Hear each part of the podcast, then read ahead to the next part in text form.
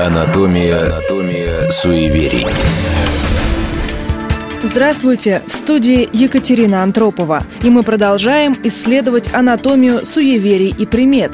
Откуда они взялись, зачем были выдуманы и скрывается ли в них какое-то рациональное зерно. На этот раз речь пойдет о чайной чашке. Все знают, каково это. Ты стоишь и моешь посуду или убираешь со стола, одно неосторожное движение, и чашка падает на пол, чтобы через секунду разлететься на мелкие куски. Мелкая бытовая неприятность, с кем не бывает. И люди, когда это происходит, обычно, не задумываясь, говорят «Ничего, это к счастью». Осколки этих бытовых историй часто попадаются в сети. Ну, например, одна пользовательница пишет. Вчера мыла посуду и умудрилась разбить сразу две чашки. Первая поскользнулась и осталась без ручки. Вторая упала со стола, разлетелась на кусочки. Обидно так было. Чудный был сервис. И вот растяпа я. Сидела на полу, собирала осколки, а потом подумала, это ведь к огромному, видать, счастью, раз две чашки и сразу. Друзья в комментариях подтверждают, к огромному даже и не сомневайся. Эта примета стала настолько общей, что в нее, получается, верят безоговорочно. Поддаются даже те, кто приметам не доверяет и считает их чепухой. Мол, если обещают хорошее, можно и поверить на минуточку. Но откуда взялась эта примета? В попытках докопаться до ее истоков пришлось столкнуться с тем, что они уходят в другие приметы и поверья. Ну, например, что хранить разбитую посуду к несчастью – Видимо, разбитая посуда как-то ассоциировалась с ущербностью, нецелостностью, и держать ее в доме означало угрозу накликать разлад. Считалось даже, что в трещинах прячется зло. Именно поэтому, кстати, существует противоположная и малоизвестная примета относительно битых чашек, что это к беде и к горю в семье. Есть третий вариант приметы – разбитая чашка к началу нового этапа в жизни – а четвертый вариант предрекает тому, у кого чашки валятся из рук, потерю привлекательности в глазах кого-то из поклонников или поклонниц. В общем, с чашками не все так однозначно, как принято считать. Правда, загадка, почему все эти приметы связаны именно с чашками, а не с тарелками, например. Чтобы докопаться до правды, надо совершить экскурс в историю чашки как таковой. Анатомия суеверий. Где и как изобрели первую чашку, история умалчивает. Но очевидно, что это произошло примерно тогда же, когда человек начал готовить пищу на огне, и ему понадобилась посуда. Это сегодня чашки бывают бульонные и чайные, кофейные и мерные лабораторные, а в начале чашки были единственного вида – корявые и непрочные глиняные плошки, которые были придуманы первыми. Их сушили на солнце, затем стали обжигать на огне – Потом настала пора первых гончарных мастерских, а в глину начали добавлять разные вещества, которые увеличивали прочность готовой посуды. Так появилась керамика. Это был конек Древней Греции и Древнего Рима. Здесь керамическая посуда достигла своего расцвета, а благодаря активным завоеваниям керамика распространилась по Европе. Восток тем временем шел своим путем – Например, уже около трех тысяч лет назад до нашей эры гончары провинции Хэнань и Ганьсу славились превосходными керамическими изделиями. В Китае очень рано появилась посуда из так называемой каменной керамики, от которой в VI веке до нашей эры произошел фарфор. Китайская знать понимала толк в красивой посуде, и изящные чашки нередко становились не только предметом обихода, но и вещью, которая украшала дом. В Европу китайский фарфор попал только в XIV веке, и обладание фарфоровыми чашками говорило о высоком достатке хозяев. Простые люди продолжали пользоваться глиняными кружками. Что касается Руси, то здесь чаще всего пили из деревянных или металлических ковшей. В зависимости от назначения выделывались самые разные ковши и ковшики – черпаки, скобкари с двумя ручками, ополовники, разливательные ложки, маленькие ковшики наливки и другие. Собственно, чашки появились позже, когда в русскую культуру проникла традиция чаепития и кофе. Это что касается бытовой истории чаш и чашек. Кстати, само слово «чашка» по-чешски означает «череп». Между тем, у чашки не менее насыщенная религиозная биография. Во многих религиях чаши или чашки той иной формы и объема используются как предметы культа, например, потир в христианстве или поющие чаши в восточных религиях. Потир по-древнегречески означает «чаша», «кубок». Собственно, это и есть чаша на длинные ножки, которую используют при освящении вина и принятии причастия. Первые потиры делали из дерева. К третьему веку появились потиры стеклянные – а еще сто лет спустя священники стали использовать золотые и серебряные потиры.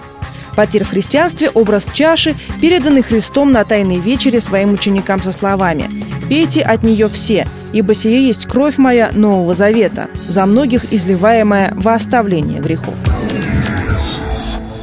Кстати, в христианстве, особенно западном, большую роль играет легенда о Граале – Согласно наиболее распространенной версии, Грааль – это та самая священная чаша, из которой тогда приняли причастие ученики Иисуса Христа, и позже, после казни, собрали в нее кровь распятого на кресте Спасителя.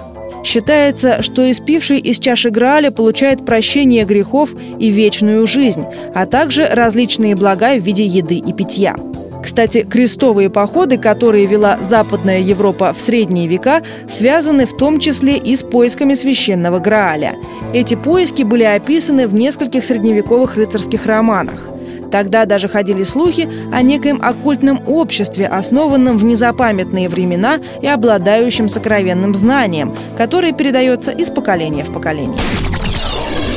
На Востоке чаши тоже играли важную роль в богослужении, особенно если это поющие чаши, которые появились в глубокой древности. Их до сих пор используют в монастырях Индии, Тибета и Непала. Чаши вручную изготавливаются из нескольких сплавов. Чем старше чаша, тем она дороже, поскольку время смягчает и обогащает звук этого необычного инструмента – Игра на поющих чашах представляет собой неторопливое вождение пестика по краям чаши или же аккуратное постукивание. В результате рождается продолжительный поющий звук, наполненный обертонами. Он звучит так.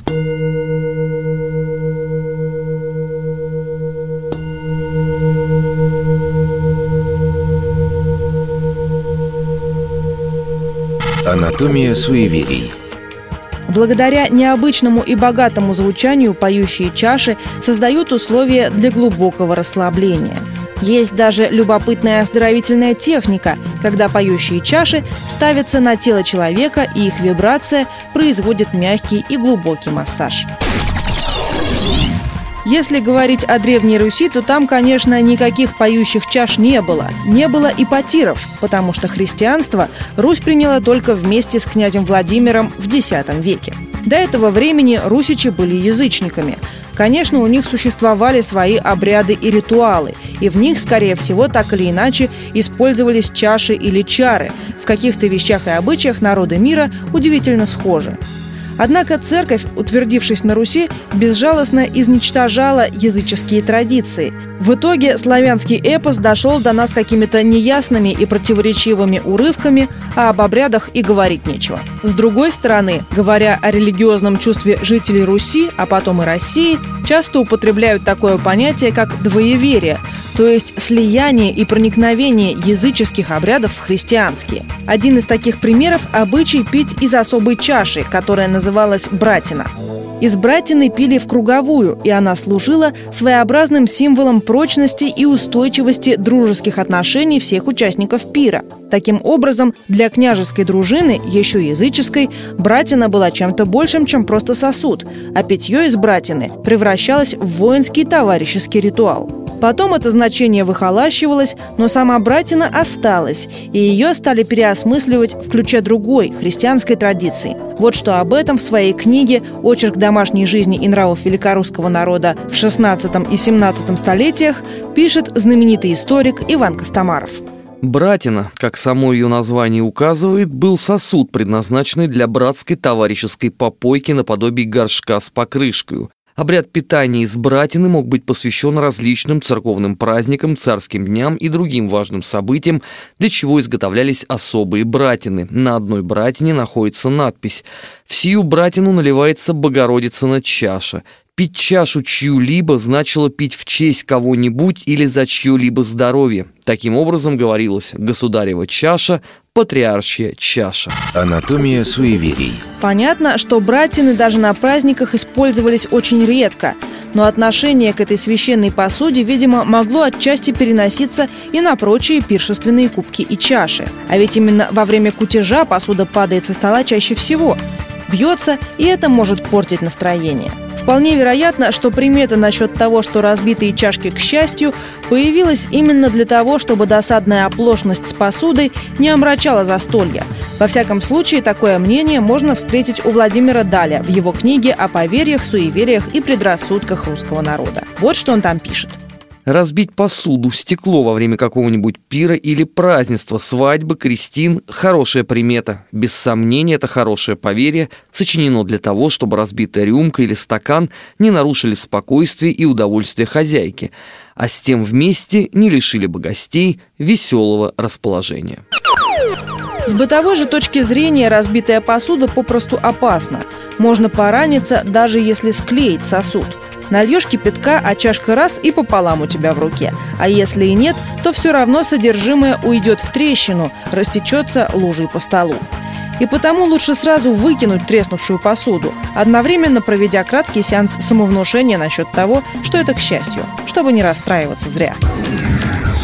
Препарировать другие приметы будем через неделю. С вами была программа «Анатомия суеверий» и Екатерина Антропова.